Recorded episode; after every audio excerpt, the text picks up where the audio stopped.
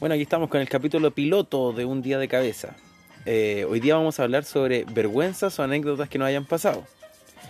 Hoy día nos acompaña Andrés, Hola. Susan Hola, buenas noches. y Dani. Buenas Hola. tardes, buenos días. Bueno, para empezar el programa, le vamos a, vamos a partir por el Andrés. Andrés, ¿alguna anécdota que nos quieras contar o vergüenza que te haya pasado? Sí. En algún momento, eh, cuando usaba, eh, tenía una moto, eh, transitaba por eh, la Alameda, dirección Plaza Italia, hacia, mm, hacia, hacia Pajaritos. Y obviamente venía trasnochado, había dormido súper poco y se me ocurre en la calle San Antonio había, había una multitud de gente ya esperando micro y yo me suelto de las manos estirándome los dedos. Y esto es verdad. Estirándome los dedos me solté por unos segundos y no vi que más adelante estaba la separación de las micros con la con los automovilistas.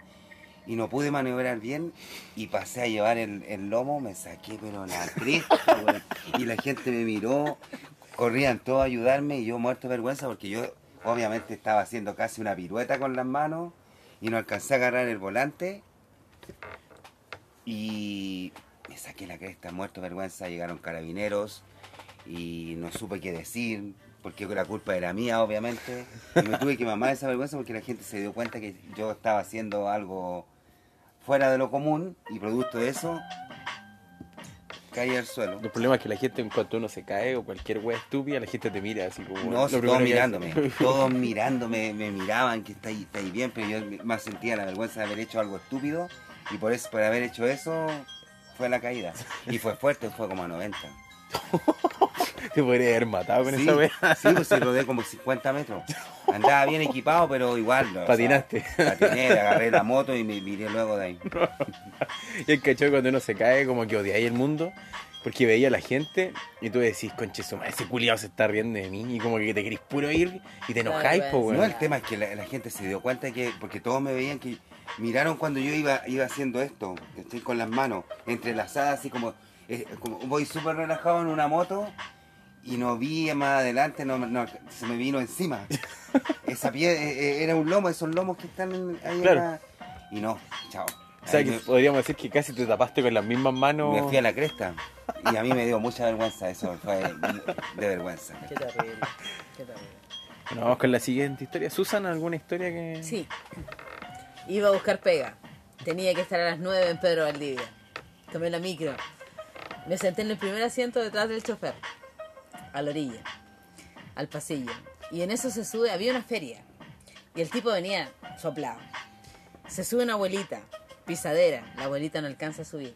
Todo el rato la vi y yo dije, quise darle el asiento a la abuelita. Me preocupé mucho de ella.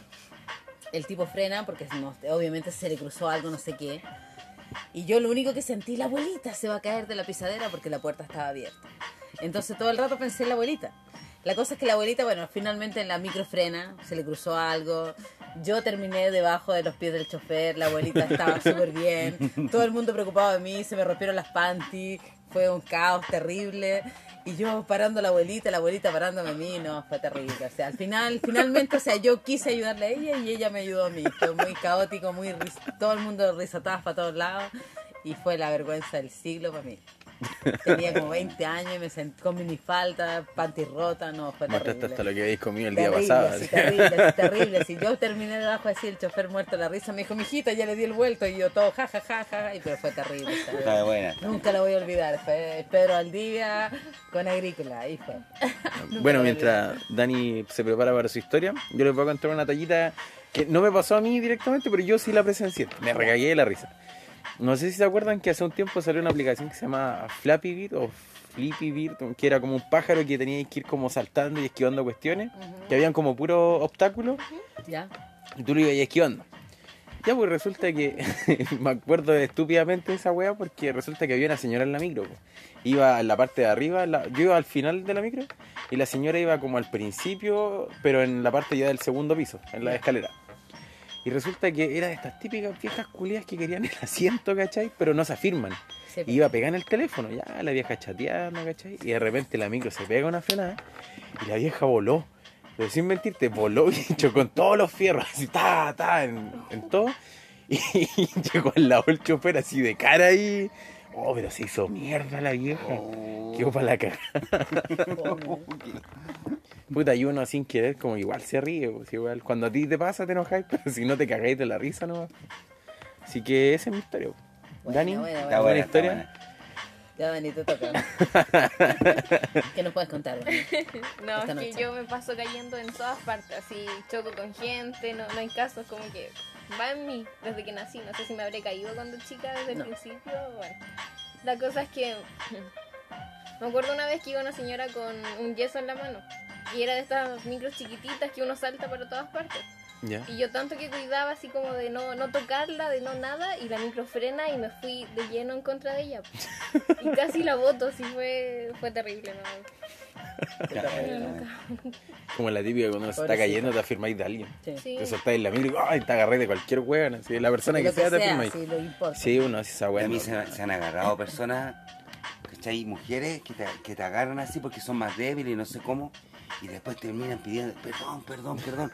Y ya cuando te tienen pero tirado, ya, Ya te sacaron la te ropa, sacaron eh, la la ropa, bueno, y tú no, ahí no podías decir nada. Y la otra historia que me pasó así cuando era más, pero esto es cuando era más chico. Resulta que con mis amigos siempre íbamos a jugar a la pelota, no sé, pues a las canchas, típico en las tardes íbamos a jugar nomás. Y resulta que ya llegamos a la cancha y la cancha estaba ocupada. Entonces, ¿qué decidimos hacer?